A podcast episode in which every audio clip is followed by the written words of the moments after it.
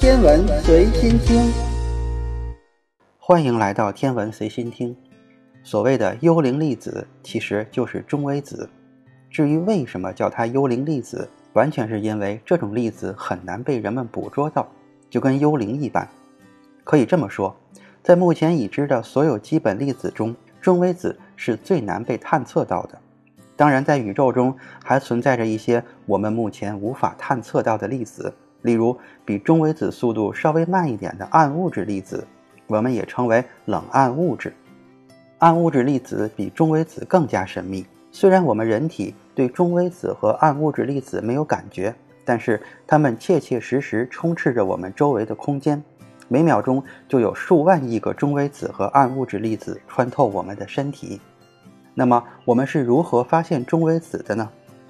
我们能发现中微子，却发现不了暗物质粒子，是因为中微子不仅在宇宙的早期被大量的保存了下来，其数量仅次于光子，是宇宙中第二多的粒子。而且中微子还是核反应的副产品，但是暗物质粒子，我们只知道在宇宙早期生成了这些粒子，但它们目前不参与任何形式的反应，所以我们无法去探测暗物质粒子。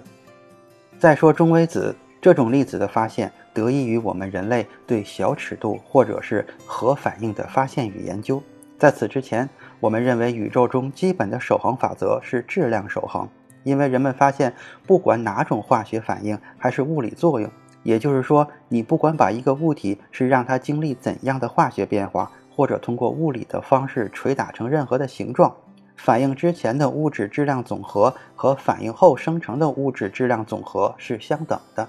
以上的思想就是我们中学时代写化学方程式的原则，也就是物体的质量是不会发生变化的。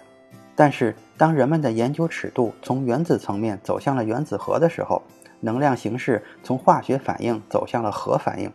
就发现了质量守恒这个准则出现了问题。因为在自然界中，有些较重的原子核，一般来说比铅重的元素都会发生衰变。衰变的方式就是通过释放阿尔法粒子或者贝塔粒子转变为更轻的元素。阿尔法粒子就是氦原子核。贝塔粒子是单个的电子，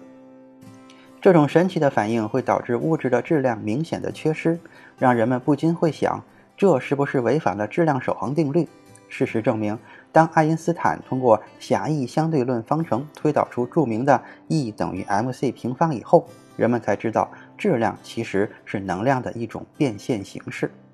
而原子核发生核反应以后，生成物质量的缺失是因为有一部分质量。通过能量的形式消散掉了，而之前的化学反应没有发现质量的缺失，是因为消散的质量实在是太小了，甚至是可以忽略不计的。至此，维持了几千年的质量守恒定理就被改写成能量守恒。也就是说，在一个封闭的系统中，物质不管是经历怎样的变化，能量永远是不会凭空消失的。当人们在仔细测量放射性元素的贝塔衰变时，又发现了问题。这一次让很多的科学家很恼火，甚至有的人都想放弃能量守恒这个铁律了。因为放射性元素在发生贝塔衰变以后，通过测量反应前后的能量总量，依然发现了有很小的一部分能量缺失。但这种缺失并不能忽略不计，而当时人们并没有发现，在贝塔衰变的过程中还生成了什么粒子。所以，就连当时的科学大牛波尔都开始怀疑能量守恒可能是错的。这种情况其实只有两种选择：要么彻底放弃坚持了几个世纪的铁一般的定律，要么就是在反应中肯定还生成了我们未知并且目前还无法探测到的粒子。它们在生成时带走了一部分能量。物理学家泡利选择了后者。在宇宙中，除了能量守恒，还有电荷守恒。在反应前后，并没有发现电荷发生任何的变化，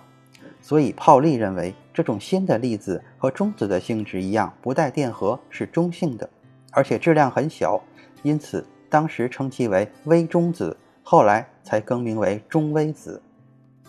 到了1950年，美国物理学家科万和莱因斯等人通过氢原子核，也就是质子，捕捉核反应堆中生成的反中微子。发生反贝塔衰变，成功的证明了中微子的存在。并且在1995年获得了诺贝尔物理学奖。虽然发现了中微子，但是它的质量一直困扰着科学家，直到现在都没有解决中微子的质量问题。那么，中微子为什么如此难以探测呢？中微子难以探测，主要有以下几个方面：第一，不参与电磁相互作用；第二，质量非常小，个头也非常小；第三，中微子的质量之谜。首先，不参与电磁相互作用是最主要的原因。在自然界中存在着四种基本力，就是电磁力、引力、强合力和弱合力。其中，电磁相互作用和引力是生活中最直观，也是影响最远、最广泛的两种力。我们人类目前所掌握的探测手段，基本都集中在电磁力上。而中微子不带电荷，所以不发生电磁相互作用，因此中微子可以轻松地穿透任何的物质粒子。再一个就是中微子的质量极低，并且个头也很小。中微子和电子一样属于轻子，但中微子的质量比电子还要低得多。而且反应横截面很小，它和原子核或者任何粒子相撞的几率非常的低，也就是中微子很少会参与弱相互作用，因此它的穿透能力极强，五光年后的铅块才能勉强挡住中微子。